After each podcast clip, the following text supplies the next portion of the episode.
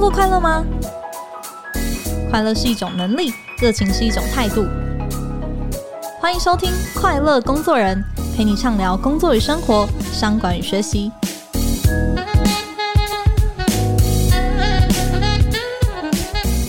大家好，我是 Cheers 快乐工作人的记者邵敏。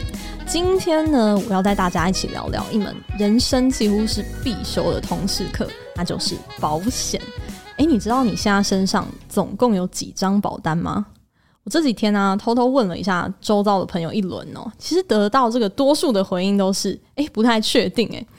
其实我想，很多人在出社会之前啊，因为诶可能爸爸妈妈小时候有帮自己买的保险在身哦，所以从来都没有认真的研究过这个议题。那直到保单到期了，才开始有点紧张起来。可是呢，一看到这些五花八门的商品啊，或者说诶被保险业务员找上门了，也不知道应该要怎么样来盘点自己的需要。其实从数据来看呢、台湾算是一个很爱买保险的国家。我们每一个人呢，平均每年花在保险的费用就将近了十三万六千元哦。那如果我们看所谓的保险渗透率，也就是保费的收入来对应 GDP 的这个比率呢，台湾是全球的第三高。可是啊，我想听众朋友最关心的是，诶，砸了这个钱就等于有足够的保障吗？那我想，去年这个防疫保单之乱呢，就是一个很值得来讨论的例子哦。那今天我们邀请到的来宾呢，网友给他了一个称号，就叫做“平民保险王”。他就是从事保险工作将近三十年的刘凤和刘老师。那老师呢，一直都很强力的来推动小资保险的这个概念。那本身也是金融消费评议中心的巡回讲师。那我想今天呢，我自己身为一个保险小白，那我就有很多的困惑，想要来跟刘老师来请教。我们赶快欢迎刘老师。哎、欸，大家好，我是刘凤和老师好。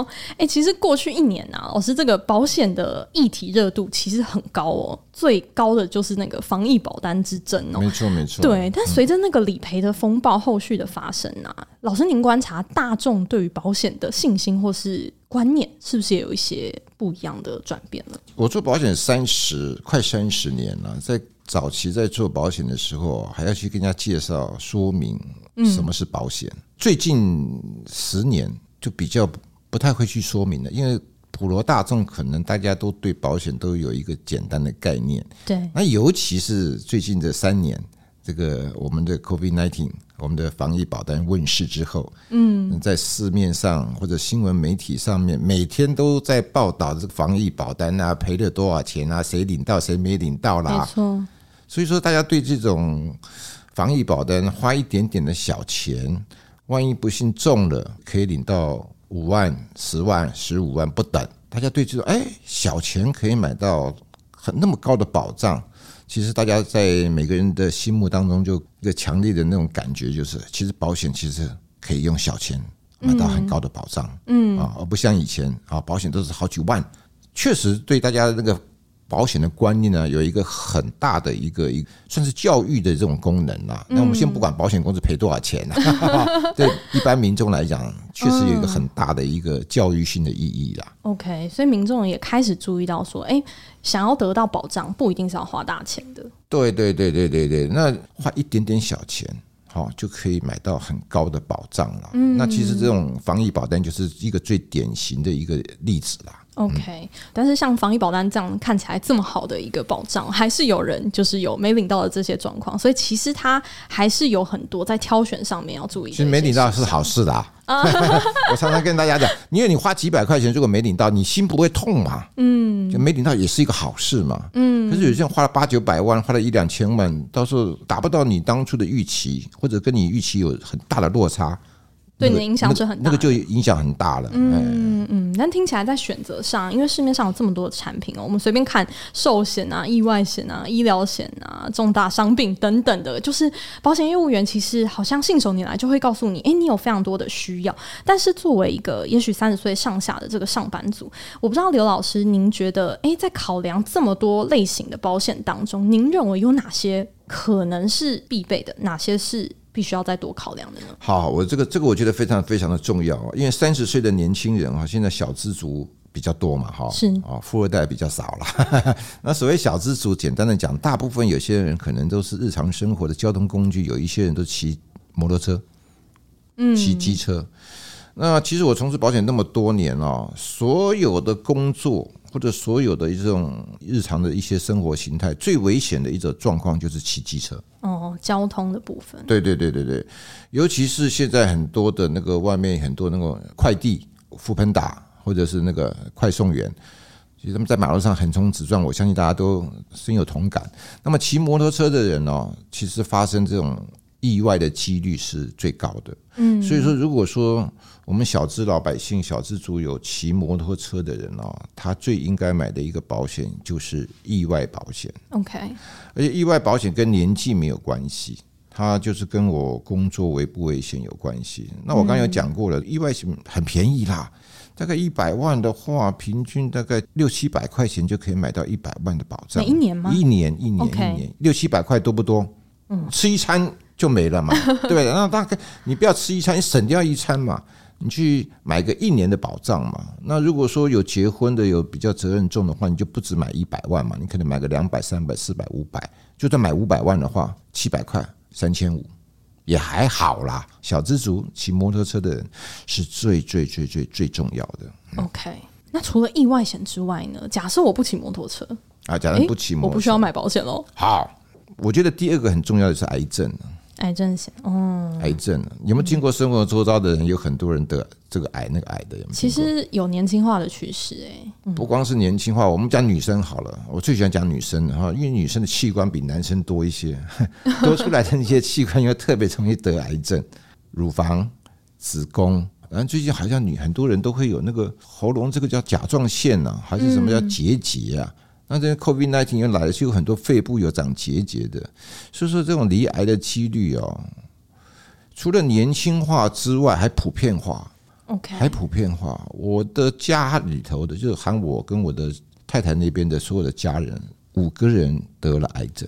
嗯，可怕嘛，哈，对不对？这也是癌症呢，也是会拖垮家庭的一件事情。嗯，会不会拖垮也不一定啦，但是蛮可怕的啦。啊，像我自己生活做到太多人有癌症的这种病例。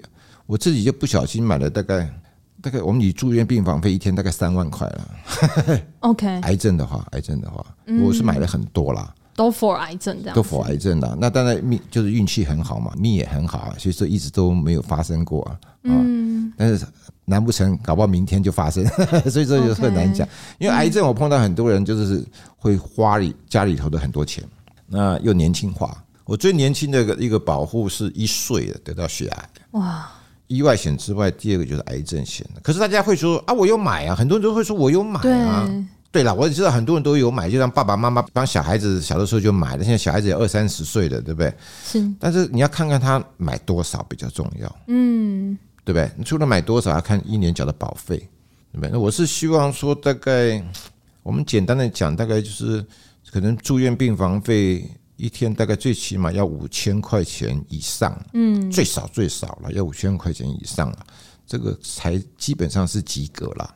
像我买到三万了，啊，就是因为反正我东边一个得癌西，我就加几点嘛，我就给他买一下买。觉得风险比较高。对，大家不要不要觉得说我买了很多，我一年缴的保险费很高。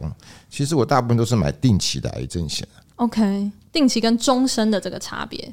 定期就便宜很多，OK，就便宜很多。定期的概念就是简单讲，有缴有保障嘛，对，没有缴就没有保障嘛。就好像你很多人骑摩托车不是有买个强制险吗？嗯，啊，有缴有保障嘛，啊，没缴就就没有了嘛，对，对不对？不过强制险会罚钱呐，不买的话，这个癌症险你不买没人管你啦。那我是建议说买这种定期的癌症险，保费。便宜很多很多很多。嗯，OK，因为老师您刚刚提到意外险跟癌症险可能是年轻的小资族可以优先去关注的一个，但是老师您也带到，其实保险也有分成终身跟定期这两种嘛？那老师您怎么看？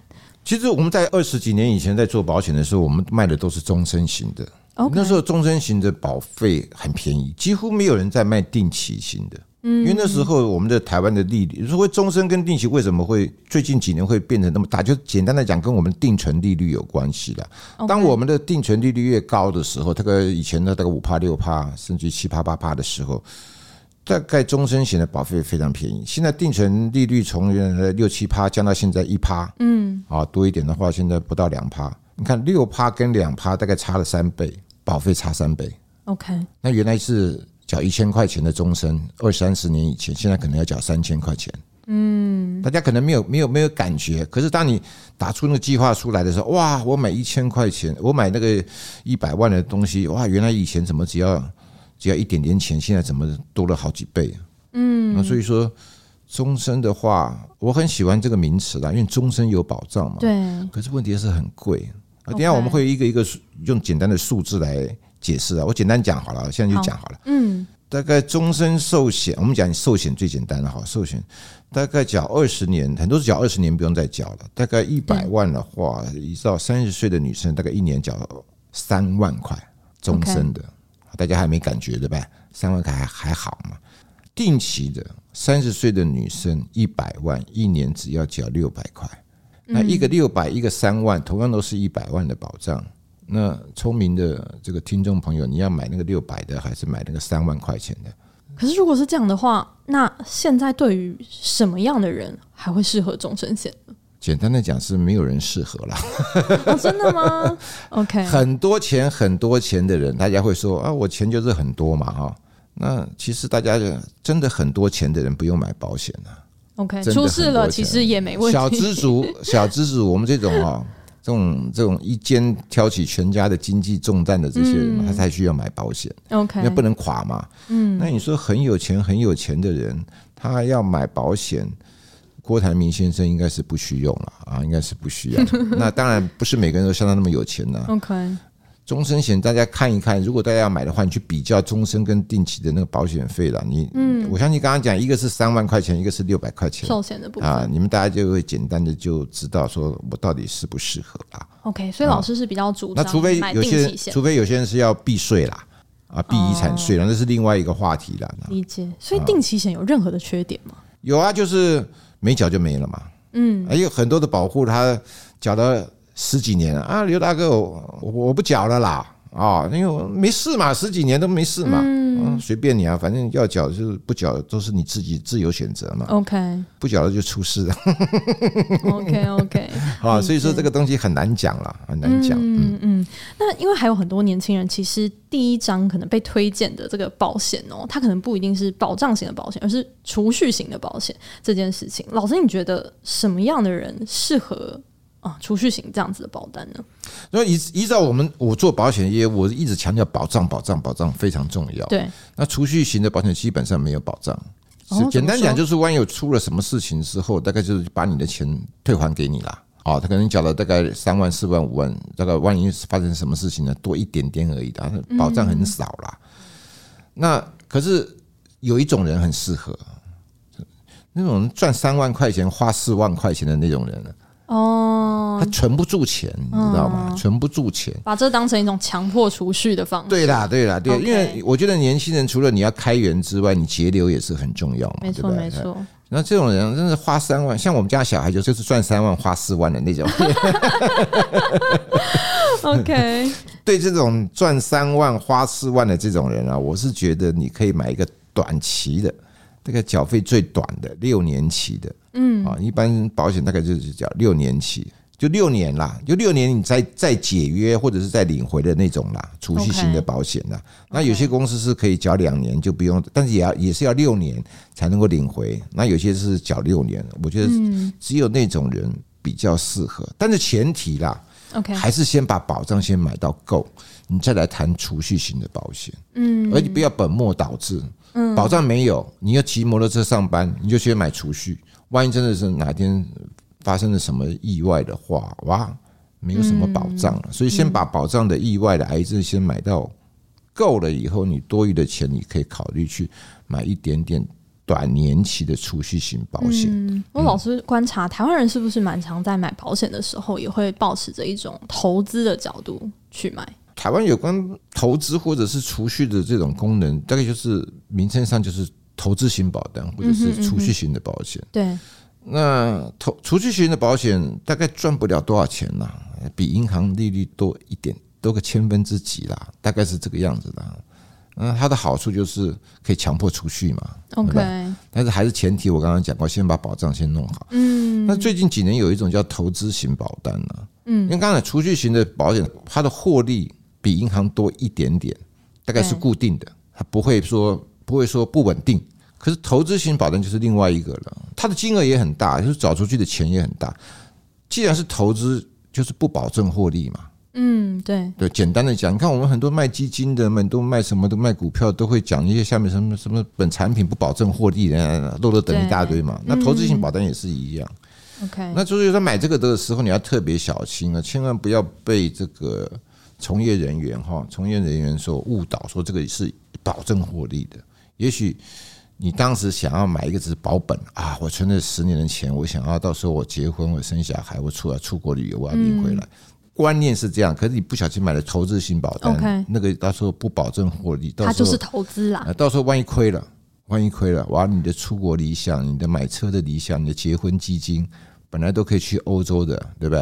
现在搞不好连香港都不敢去蜜月旅行，嗯、就是因为你买错了。哎，嗯嗯嗯，这个要特别小心的。投资它是不保证获利的，没有一档投资型保单是保证获利的。OK，嗯，那老师您建议就是三十几岁的这些上班族啊，他们每个月大概花多少的保险的支出？跟他的薪资比例上面，可能是比较合理的呢？有没有一些原则，或者说检视自己的这个买保险的呃心法，是我们应该要注意的？哦，其实很简单的，其实就是大概用你的薪水的十分之一啦。哦，比如说我们以年薪年薪来算好了，年薪好，我们一般人大概以以四万块钱的薪水，一年大概算五十万好了。好，嗯，那你大概在保险这一块，你。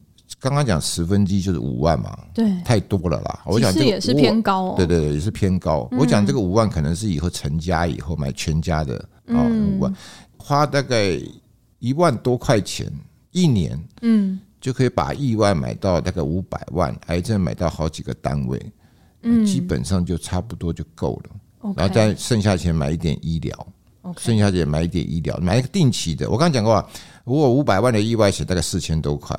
然后你买那个病房一天癌症住院的一天五千多块钱的话，女生稍微贵一点了，大概要差不多两三千块钱，像四千多加两三千，就要算八千多块。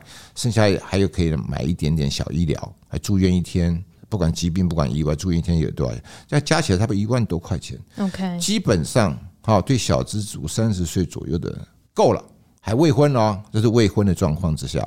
当然，你结婚的话，你可能要把这个额度就要调高，嗯，把额度调高。但是怎么样，就不要超过你薪水的十分之一啦。OK。那刚刚讲说一万块就没有超过嘛？嗯。那剩下额度你要买太太的啊，买配偶的啊。以后还有小孩啊，是不是？我刚讲十分之一是买全家的。对对对，因为刚我们开头的时候也提到这个数据嘛，就是我们平均国人来说，其实每年花了每个人花到十三万，所以其实是真的很高。那很多大概都是储蓄型的保险，OK，储蓄型的保险跟投资型的保单就会花的很多钱。没错。那还当然还有很多是买到终身型的，嗯，你终身型我刚刚讲了嘛，随便买一买一个一百万的终身寿险，大概要三万块。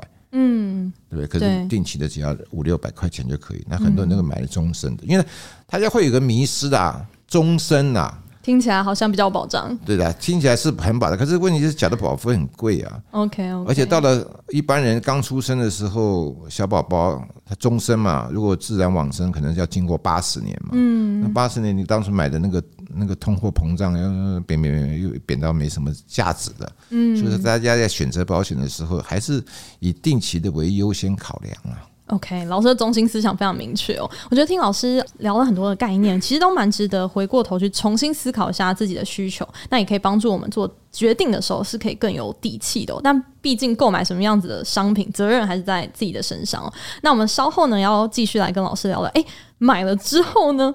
那如果假设我有得不到理赔的一些状况啊、纠纷啊等等，到底要怎么办？我们休息一下，马上回来。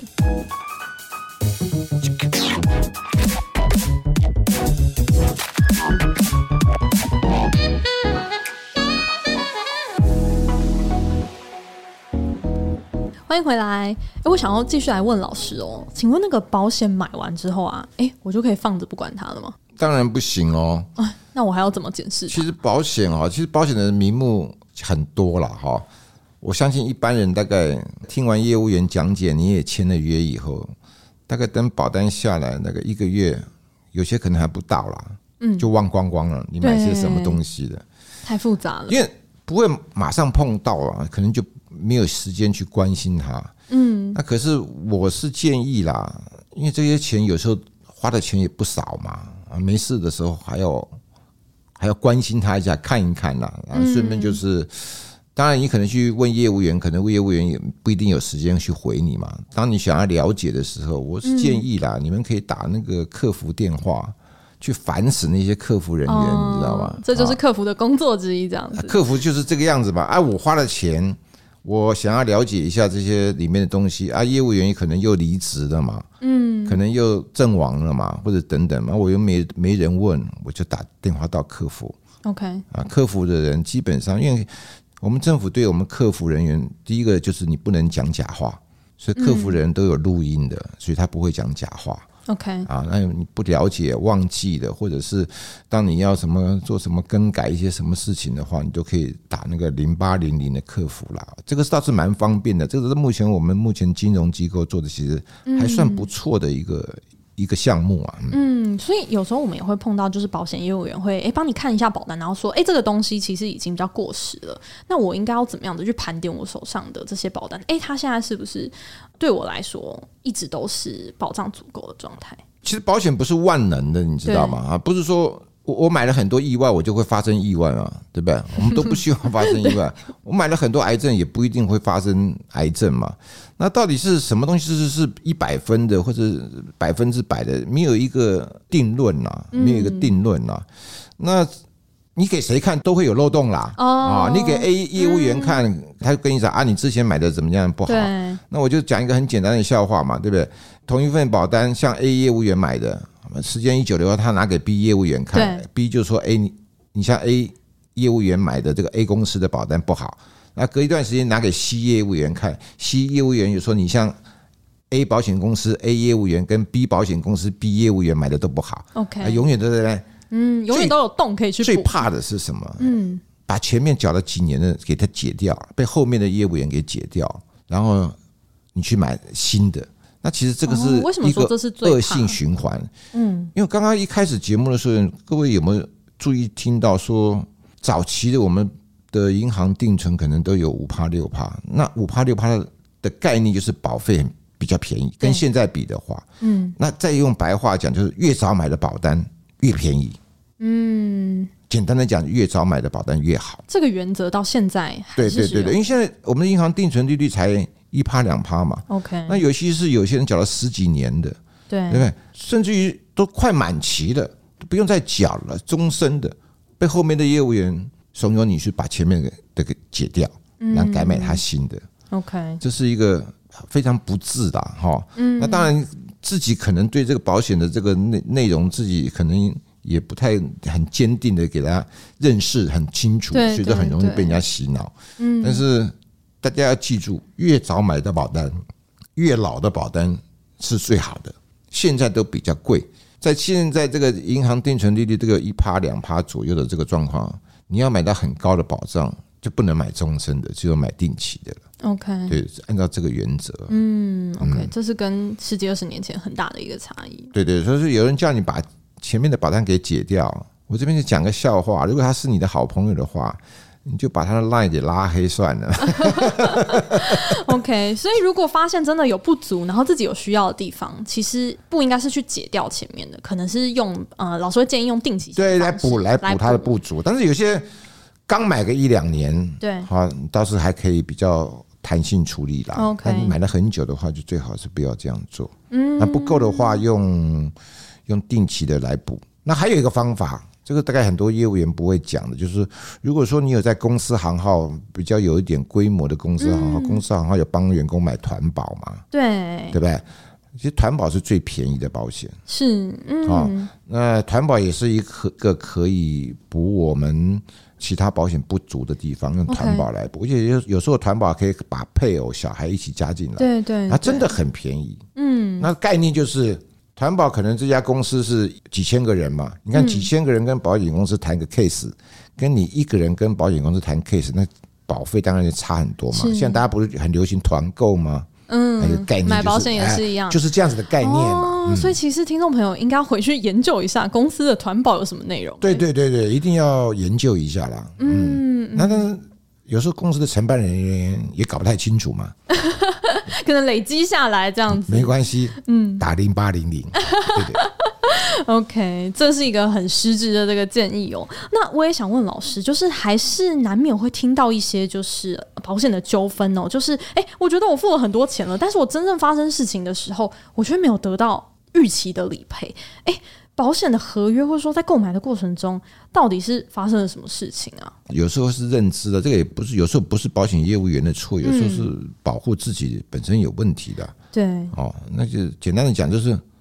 你明明只买意外险嘛，我得了癌症说要申请理赔嘛，有些人就会这个样子，oh, okay. 对不对？那懂的人大概就知道啊，我就算了。嗯，可是还是很多人就是就是搞不清楚啊。像来给我投保的很多的这个算我的保护了哈，其实基本上基本功大概都会比比较强一点，因为他都看了书啦，或者看了影片呐，来给我投保。嗯，但是还是有很多，还是有很多看一看就忘了啊，看看就忘了。嗯，最近也有很多啊，我我去割痔疮啦，比如说我去那个割那个看那个大肠镜啊，割那个息肉啊，我买的意外险或者是我买的癌症险，他要申请理赔啊。那至于说真正的有纠纷的，其实目前来讲哈，真正有纠纷的，其实我个人是觉得比以前要少很多了啦，要少很多了。大部分客户也进步了，客户也进步了，现在资讯也比较透明一些啊。那他知道他没像我刚刚讲那个状况，他知道他没有买，他也不会到处去申诉啦，嗯是不是？嗯嗯。现在客户也进步了，那比较多的可能就是，其实我们在处理保险纠纷里面，最多最多的一种险种是住院医疗保险。哦，这个有关医疗最多有关医疗的部分。怎么讲呢？因为有时候可能我一个感冒而已嘛，哈，我一个感冒，对，然后可能就花了可能几千块钱了。嗯，按照道理来讲，感冒不可能花几千块没，对吧？可能就是挂号费，然后大概就是一百块两百块，嗯，可是他就花了几千块钱，嗯，他要申请理赔，嗯，这个保险公司就觉得他就会去查啦，他就会现在保险公司也很聪明，他会去查啦，嗯。那有时候就是可能过过度用药啦，哦，可是感冒你可能就是普拿疼嘛，对吧？消炎。那可是你的感冒可能又吃的益生菌嘛，啊，可能又吃的维他命 C 嘛，可能又开了什么呢？那这个跟感冒其实有点有点不太相关啊。可是，一般人会认为说啊，这医生给我的，啊医生开给我的，啊他认为我必须啊，嗯，啊，这个上面就是在保险上面会有一点点这个跟保险公司想的会有一段落差。OK 啊，那最多的其实是每年这个项目最多的跟件数最多的就是医疗保险。OK，那你纠纷最多的金额最大的投资型保单哦，投资型保单有时候金额一大就几千万保险费。嗯，那医疗保险就是项目那个件数是最多的，但金额相对小。嗯，对对对对对对，嗯，但是这个是没有办法，这个很多人他就医生就这样开，我就这样这样申请理赔嘛。是，有些人他又觉得会有这样子的情形。OK，所以这样子是不是以那个住院医疗保险这相关的，也要在可能治疗的过程当中，是不是也要让医生知道说，有这方面的一个条件？其实现在。我们有个健保 APP，你知道吧？嗯，对不对？我在七八年以前我就很鼓吹所有的保护在投保之前去下载那个健保 APP，但没人听我的。那是健保，什么叫健保？我干嘛下载啊？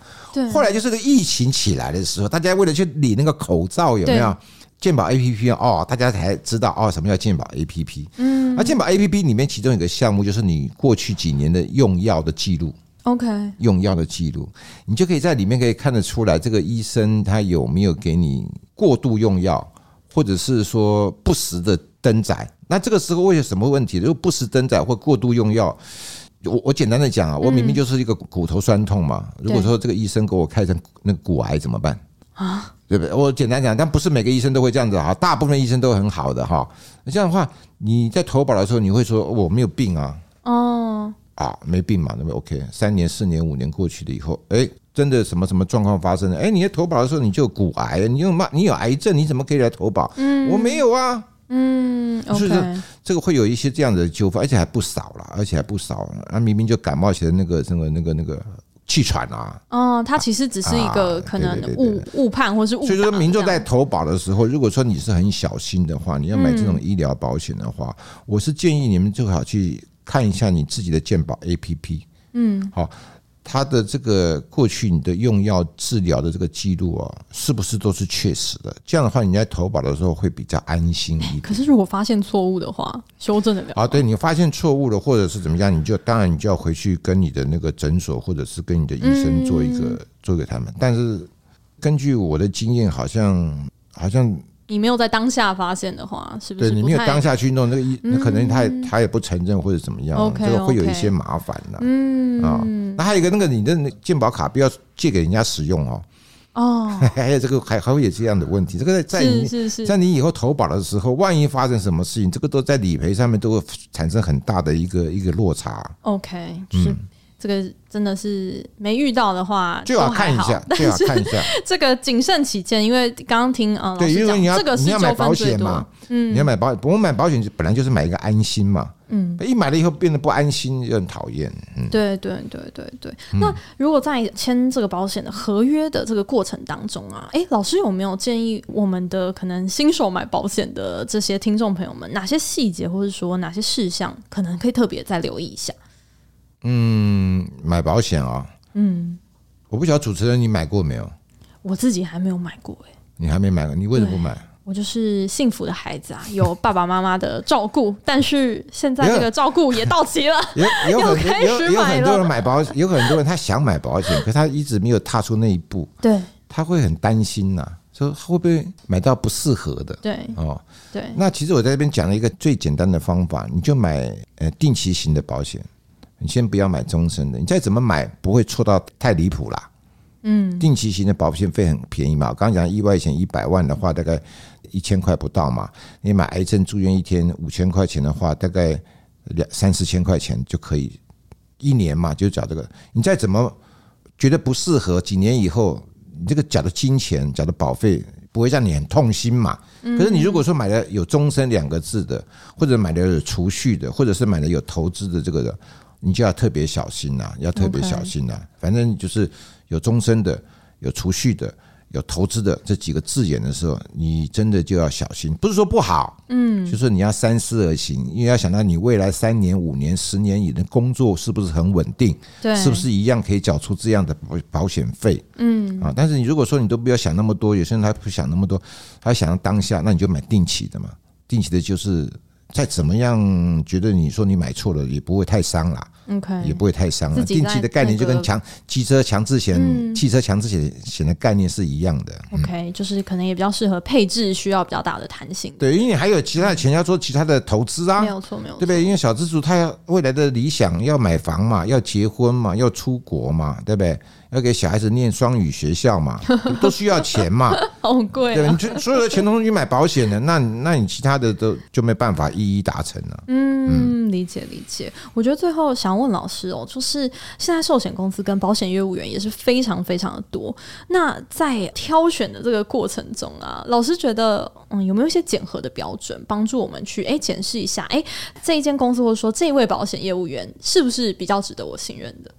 我觉得你买保险 先做一点功课了。嗯，也许你听了我们这个天下这个学习集团这个这段音频之后，你大概有一点点概念。对，啊不够的话，你可以上网上。去搜寻一些啦，啊，去搜寻，就一定要做个功课。那当然，我们很多人买保险啊，尤其是我们刚出社会的这个年轻人，大概很多都是同学，或者是说亲朋好友。那有的更离谱的前男友、前女友在做保险，现在 有我也有听说过这种，现在已经散了。是，那我是觉得不要靠关系去买保险，也就是所谓的缘故啦，最好是不要啦。哦，最好自己有一点。认识，然后你可以现在有很多的网站嘛，哈，他会推荐一些还蛮优质的保险业务员啊，然后你再加上你自己做一点功课，嗯，哦，你就会买到你想要买的那些险种。OK，我讲一个笑话好不好？我我一个客户来我这边，呃，一对夫妻啦，哈，来我这边这个。了解保险嘛，哈，我就讲了这一段了。什么跟前嗯，跟前女友啊，对对对对，那个太太就拎着那个先生的耳朵，就对对对对对，我今天拎着他来，就是这个，他还在跟他的前女友有有联系。前女友是保险业务员，这样。对对对对对。他说他现在跟我结婚了，他还跟他前女友有联系，不是拎着他的耳朵，就是他。老师，你讲的就是他。但我是我不晓得他是这个样子，我是随便讲个笑话。嗯。那为什么这样呢？这样的话。我觉得跟有有认识的这样子，会有到时候怎么产生问题的话，你不敢大声讲话。OK，像如果说我们像压力，像舅舅啦、阿姨啦、表舅妈啦买保险，真的买到后来你觉得你觉得不适合的话，你怎么跟这些长辈据理力争呢？有时候就是哎，所以说自己做点功课，嗯，然后呢，上网上很多网站啦，很多网站啦，都会推荐一些我认为还可以的业务员啊。哦，嗯，最起码你知道你自己想要买的是什么东西，嗯，不要买了两三年以后解掉，然后。又重新再买，那你的辛苦赚来的钱就这样永远永远就这样被消耗掉了。嗯，OK，我觉得老师您今天分享的也是很多，也许平常在业务员那边比较少听到的话。老师我也很好奇，你这么多年分享了这么多这些可能保险的内幕，或者说，哎，您分析的这个角度，可能在业界来说并不是那么的讨好，会不会有一些同业来的一些压力啊？以前同业很多在那个。很多新闻，很多人都谈话性节目嘛。早期以前我们在谈话性节目的时候，我在讲，大概简单讲啊，这个不要买，那个不要买，这个不要买。我以前讲的比较毒辣一点了啊，这个不要买，这个不要买，直接说 no 就是的。然后这个佣金多少趴，那个佣金多少趴，那个佣金多少趴，我就被很多，第二天就被很多那个业务员在那个留言板上就嗯讲一大堆。后来我还有节目，因为。播了这一集之后，播了这一段，因为有时候谈话性节目是可能九点钟播一次，十一点钟播一次，隔天早上三点钟播一次嘛，对不对？那我记得有一次最严重的是他播了两次，大概九点钟一次，十一点钟播第二次，第三次没播了，嗯，就被太多的业务员在他们节目的留言板上说要求节目把我下架，OK，啊，真下架了，啊，可能他抵不住，那我不管，但经过了这二三十年这样下来，你看。我觉得相信我的人会越来越多了，哦，相信我的会越越来越多。那骂我的好像也没有减少啦，也没有减少，但是没有关系。他他们现在比较不太会在留言板上留下什么记录了。那早期我留下记录的话，我就打四个字嘛，“阿弥陀佛”，事情就事情事情就过去了。哦，那我这套理论不一定代表完全对，哦。